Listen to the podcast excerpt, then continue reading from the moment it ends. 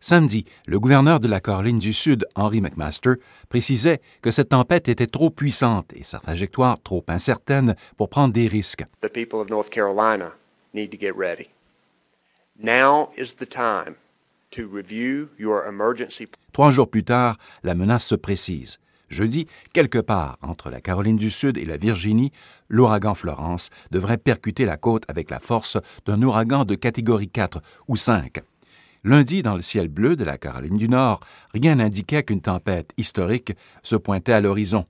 Emily Hart, une résidente de la ville côtière de Wilmington, se préparait quand même au pire. Donc, c'est faut qu'on prenne ça vraiment au sérieux euh, ici en Caroline. Euh, donc, on a tout ramassé qu'est-ce qu'il y avait dans la cour. On a rempli nos bains d'eau pour pouvoir avoir de l'eau euh, à boire, pour pouvoir euh, utiliser les toilettes.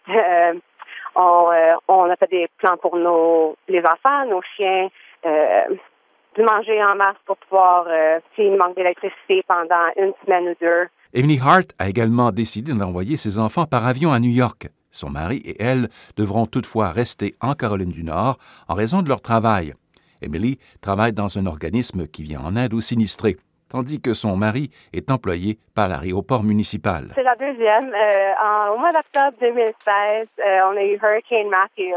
Mais ça, c'était une, euh, une, ouragan catégorie 1. Donc, catégorie 4, ça va définitivement de ma première. C'est un peu épeurant quand tu regardes les vidéos, les, les, les, dommages que ça peut faire. Donc, ouais. Mais où se dirige exactement l'ouragan Florence? Il y a un an, l'ouragan Irma avait surpris tout le monde en bifurquant vers l'ouest de la Floride, alors que les autorités américaines l'attendaient de l'autre côté.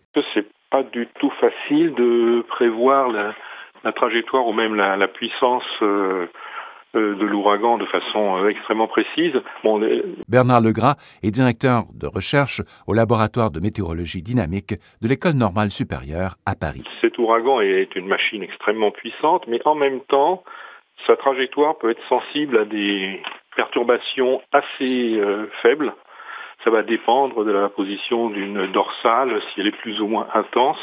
Il va euh, virer ou ne pas virer. De même, euh, son intensité va dépendre de, processus qu'on a encore du mal à représenter très correctement. Donc, euh, ce sont encore des, des objets qui résistent un petit peu à la, prévision. Mais et puis d'autre part, si vous voulez, le, problème, c'est qu'on sait faire une bonne prévision, mais bon, il faut qu'on l'améliore pour puisse euh, dire aux gens, il va vraiment passer là et pas à 50 km là. Deux autres ouragans suivent en ce moment Florence, au-dessus de l'océan Atlantique. En fait, il y, a, beaucoup de travaux et de discussions scientifiques qui ont lieu sur ce sujet-là. Ce n'est pas simple, puisque les ouragans sont des phénomènes euh, assez complexes et d'envergure très importante. Par contre, il y a quelques facteurs clés qu'on sait. Bon, premièrement, avec ou sans changement climatique, il y a toujours eu des ouragans et il y en, il y en aura toujours. Alain Bourque est climatologue et directeur général du consortium de recherche Ouranos. On sait que certains facteurs climatiques, météorologiques sont clés à la formation ou à l'intensité des ouragans. L'un des facteurs très importants, c'est la température des océans et on sait qu'avec les changements climatiques, il y a à peu près 10 du réchauffement climatique qui s'est accumulé dans l'atmosphère et qui a provoqué une hausse d'environ 1 degré Celsius depuis les 50 à 100 dernières années. Mais 90 de l'énergie générée par les changements climatiques a été entreposé dans les océans sous forme d'une température plus chaude.